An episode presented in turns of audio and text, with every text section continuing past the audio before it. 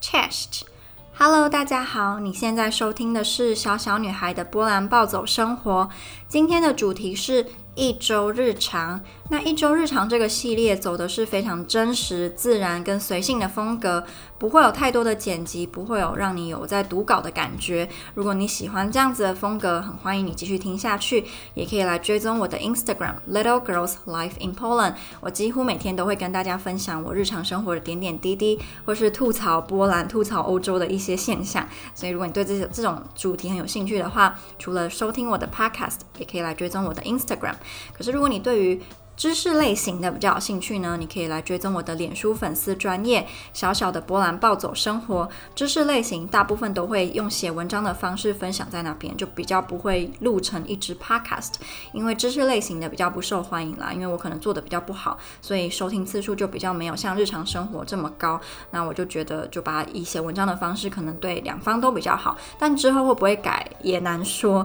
因为有些。我真的很有兴趣的知识型的类型，我还是会想要把它录成 podcast，就是我就比较没有那么介意，嗯、收听次数的多寡。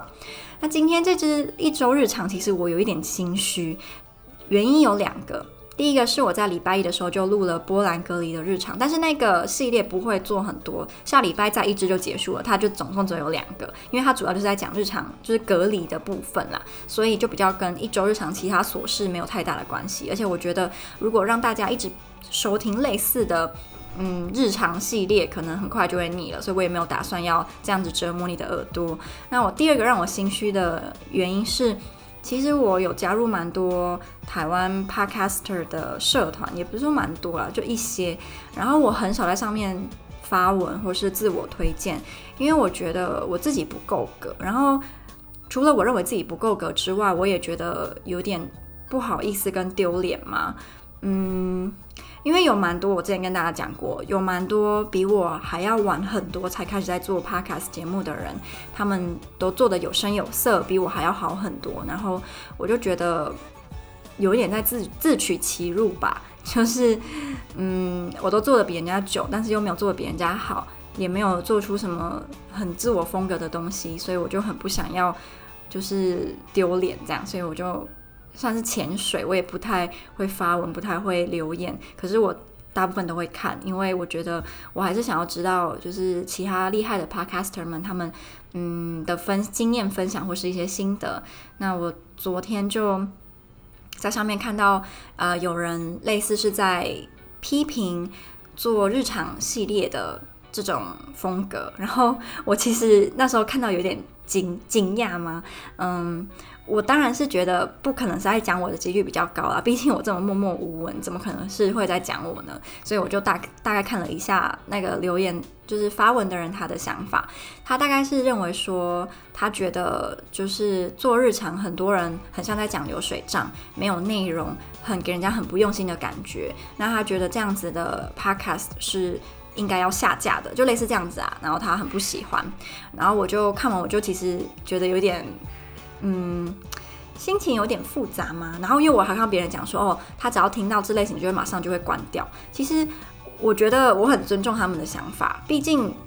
做知识型的一定也有会被人家不喜欢嘛。呃，每个人喜欢的版就不一样。就算我以前小的时候，爸都跟我讲说，如果有人骂你，你不要太在意，因为就连总统，然后有钱有权有势，他都会被很多人民讨厌的。更何况你连总统的一根毛都不算，你怎么可能你会要求所有的人都要喜欢你？所以其实我看到的时候，我是没有什么太大的，呃，难过的感觉吗？我顶多就是。当然，我想到有人可能听到我的声音，就会觉得哦，这个人声音好难听，马上关掉；或是听了一阵子，觉得哦，好难听哦，怎么会录这个啊？真是就是丢死人了，怎么还会想要把它放上来，然后就马上关掉？我一定还是会小小的有点难过。可是又想到说，本来就是这样，每个人喜欢的本来就不一样，我干嘛要介意呢？所以我又觉得还好。只是，嗯，我第一次在那个地方看到我自己可以 relate 的贴文，我还是有点心情是有点。不知道，我虽然刚刚讲说我，希望不是在讲我，但我另一方面觉得，如果真的是在讲我的话，至少有人有看到我，所以还是会有点小开心嘛。但是因为还是讲不好的，所以当然我也希望不是我，所以这个心情是蛮复杂的。总之，我看完就觉得，嗯，果然这种一周日常是真的不能够常做啦。虽然我收到蛮多好评，大家都私讯跟我讲说，哦，很喜欢这种系列，很喜欢很日常，很喜欢很真实。比较不喜欢我之前会剪辑，然后我会写稿，因为觉得就不像我了，然后听起来就没有那么舒压。但以整个大市场来讲，这种绝对是不吃香的，除非我可以，我不知道诶，我可能做个五十年嘛，我可能做个五十年，就算真的不红，也该红了吧？被人家讲说哇，这个女生她从二十岁做到六十岁，每个礼拜不停歇，这个时候应该还是会红了。但是就是要很长期，就我觉得一周日常这种东西，比较不是说短期间就可以马上很多人知道你，或是很多人很喜欢，除非我是分享那种很超级的特别吗？比如说。哦，我今天我去跟黑帮血拼，我去跟波兰，呃，波兹南最大的黑帮的帮派老大发生了关系，什么 之类，那我觉得应该可以马上就红了。但他可以红多久又是另外一回事。总之就是要这种超级特别的事件，才可以让这个热度延延迟下延迟延续下去。如果只是很单纯的分享自己的一周日常，然后我又是个普通人死老百姓。那久了，其实我觉得大家也不会想听了，因为觉得嗯，其实跟我生活也没差多少，我干嘛要听你讲？我自己就在过了，我还要听你抱怨干嘛？所以就会有这样子的嗯疑虑吗？总之，我还在想，然后我也希望自己不要放弃，无论结果怎么样，我都我可以很骄傲的说，我试过。对啊，我也不想一直跟大家讲这个啦，因为你要讲很多次，我自己也烦，你也烦，我就不想讲了。那最近在这个隔离的过程啊，我有发现一个让我自己还蛮开心、还蛮不开心的事情，然后也让我蛮无言的。我这几天都是就是叫外送，因为我懒得煮，我觉得还要请我室友帮我拿锅碗瓢盆、拿油、拿那个调味料什么，好麻烦，我就宁愿叫外送。加上我其实还蛮。可以忍受饥饿，其实这样不太好。我妈都跟我说，这样我老了胃会坏掉。但是我真的还蛮可以忍受饥饿的，就我可以一天就是，嗯、一天都不吃正餐，我可能一天只吃几颗葡萄，我就我就 OK 了，我就不用再吃东西，我然后然后再喝水，甚至我之前可以两天在两天只吃一餐，就是我都不太会不舒服。但是现在就会开始肚子很容易出问题啊，这我觉得是我我自己造孽。然后我这几天就是叫外送，基本上都会是管理员他送上来给我，或是他请外送的人员就是放到我的门口。那他们很有趣哦，他们不是说敲门然后放着然后就走了，他们是会敲门等我拿拿餐。就一般来讲不是会觉得不要跟我有接触比较好，但他们都不会这样，他们就是一定要看到我本人是我，我真的有这么长这么漂亮吗？就你一定要看到我，我觉得还蛮有趣的。但我昨天让我很无言是，昨天我订的那个外送人员他打电话给我，跟我讲说。他不能送上来，因为管宿舍的管理员请我自己，就舍监啊，请我自己下去拿。然后我就跟他讲说，可是我现在隔离哦，你真的确定吗？我在隔离当中，你确定我要我本人我自己这个呃 potentially 有可能有病毒的人去拿？他就说，对啊，你们舍监说请你自己去拿。然后说，哦好，你自己讲的哦，就是我自己是不愿意的哦，但是你既然你都这样要求我了，我就只好勉为其难的，就是下去拿那个餐。然后那个舍监就是看到我，想说：“哦，这是你的午餐吗？”我说：“对。”他说：“哦，你自己去拿。”然后我就觉得，到底这个隔离的意义在哪里？既然我都已经就是看看过跟接触过这么多的人，如果我真的中了，那他们应该也不远了，因为他们根本就没有很严格的在管制说我这个隔离区进出的人。因为我每天早上都会被一群工人给吵醒，这群工人做工的地方就在我隔离的这个。半层楼当中，因为我隔离是在五楼，那五楼一层楼里面，我自己是拥有半层楼是没有人居住的，但是它就是美其名说是隔离区，但是我每天早上都会有一大堆的工人来到我这个地方，然后他们都没有戴口罩，就是到我隔壁的房间工作，或是在我这边附近绕来绕去。然后有一次，昨天我去拿外送的时候啊，然后他们有人看到我还跟我讲说：“你来这边度假吗？”我说：“度假？你觉得这个氛围适合在度假吗？这这层都没有人，就只有我一个人。然后他们还这边施工，我在这里度假，我是 K 笑吗？我就说。哦不是我在隔离，他说哦，你在隔离哦，然后他也没有什么反应，然后他都没有戴口罩，我就觉得欧洲人真的是非常的乐天知命啊，就相较于比如说回台湾隔离那种很严谨的做事方式完全不同，他们就很随随便，我觉得就是随便啊，我都不愿意讲随性，就是随便，然后我就觉得天哪，这十四天真的对我来讲是超级浪费时间，因为这个隔离就等于是没有隔离，我是不知道他们最后。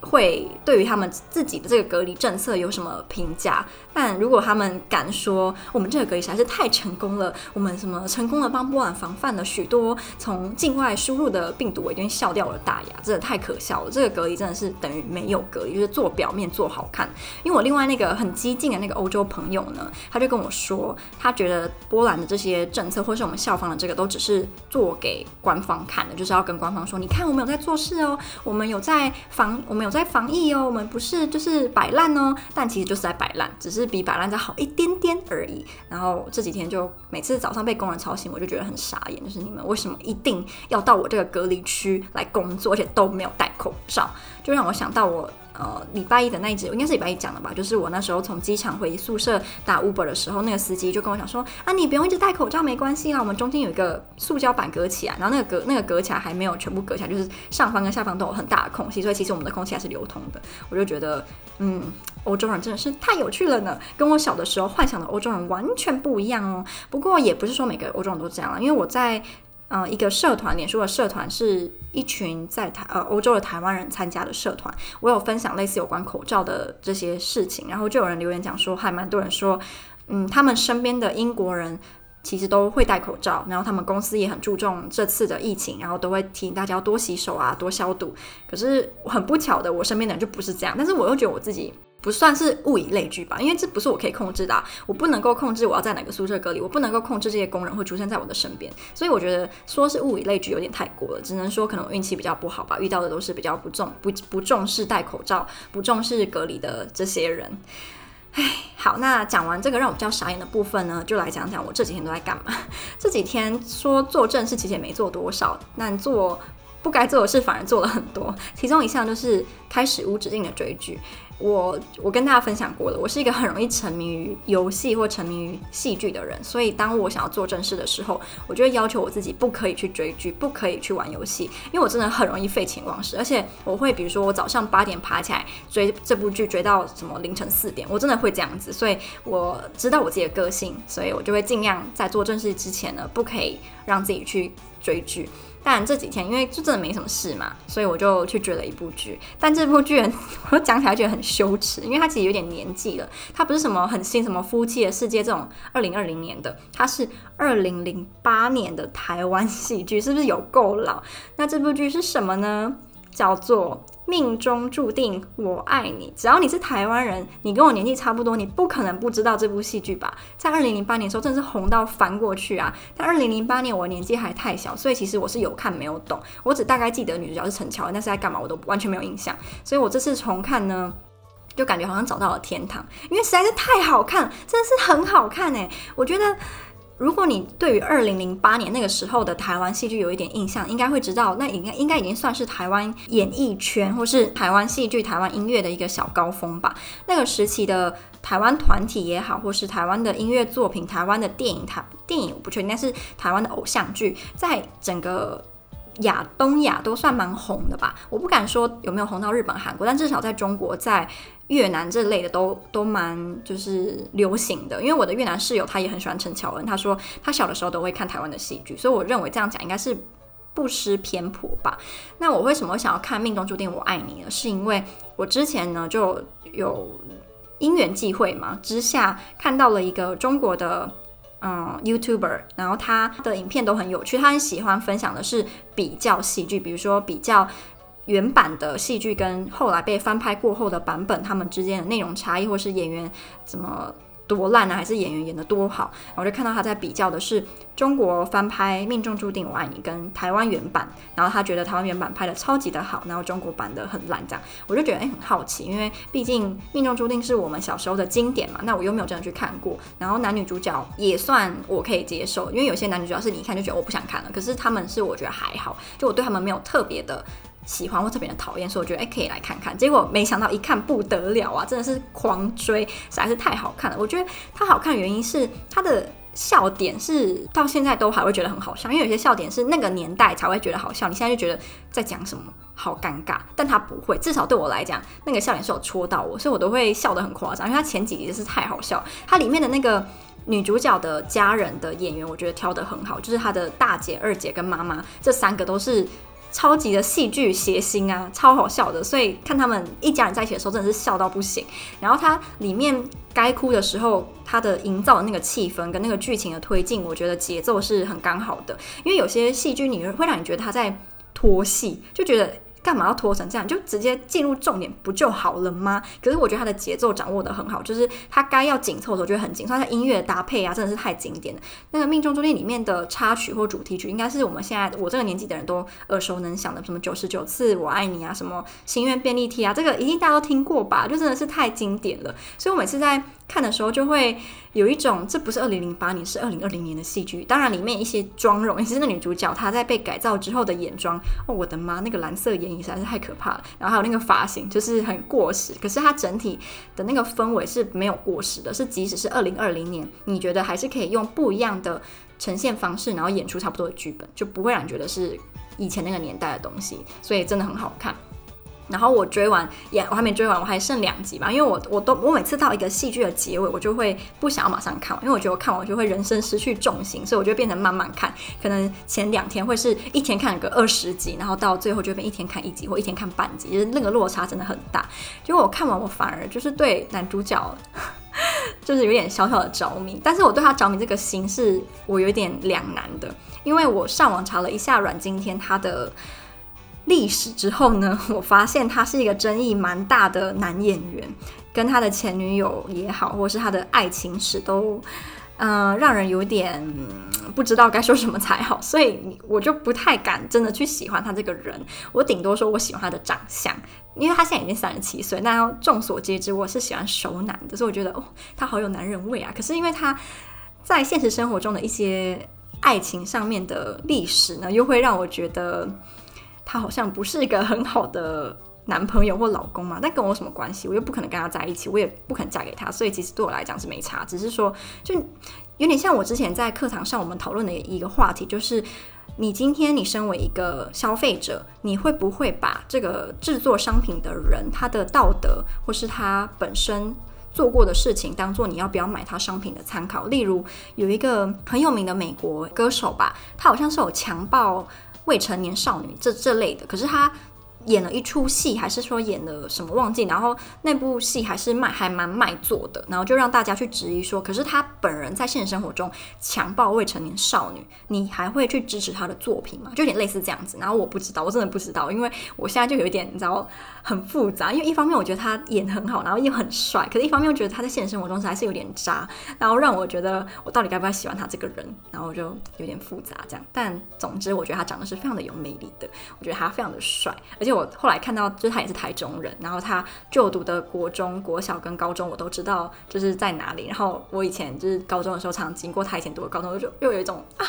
好浪漫啊，什么东西，就觉得走过他走过的地方，就是吸过他吸过的空气，实在是太美好了。你知道，我每次都会讲，就是突然迷上一个男明星，或是迷上一个男艺人，就会开始耍花痴，可是过没过没多久又会退烧了，所以这个都是蛮短暂。我这三分钟热度对于男艺人啦，所以我应该可能两个礼拜之后就又忘记他这个人了，因为到时候我就看完这部剧，我就不会再去特别去关注他，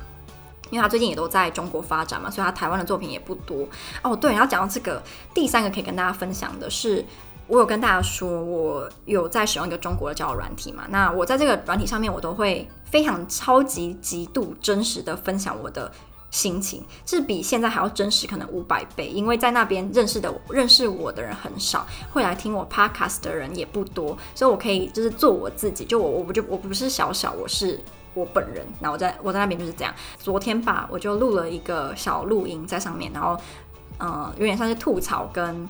抒发我不爽的一不爽的一件事。那这件事是什么？这件事是有关口音。我不是有说我在看《命中注定我爱你》吗？那在中国的 B 站、哔哩哔哩上面呢，他们也有就是把《命中注定我爱你》呃上传在上面，然后我就大致上看了一下，我就发现有蛮多人就是到阮经天他在讲话的时候，他们会留言讲说，哦。呃，他这边的他在这里讲的普通话的腔实在是就是让我太受不了了。幸好他现在因为在呃中国大陆拍戏，所以口音标准，呃普通话标准了很多呢。就有很多类似这样的留言，就让我想到我之前如果在 B 站上面看到一些台湾的上传影片的创作者，他们很常会被中国的一些网友就会讲说：“诶，是中国，诶，是台湾人吗？口音好奇怪，或者是我实在是很讨厌台湾腔，或是台湾腔实在是太恶心了，就是会被这样批评。”然后我这个人有点小小的玻璃心，对于口音的部分，我每次看到就觉得，到底是对台湾腔有什么偏见，有什么不满吗？我们讲话哪里恶心？就我不能理解，而且我超讨厌听到或看到，就是中国网友留言讲说：“哦，台湾人讲。”普通话很不标准，因为我觉得你是用什么来当做我们讲话不标准的这个标准呢？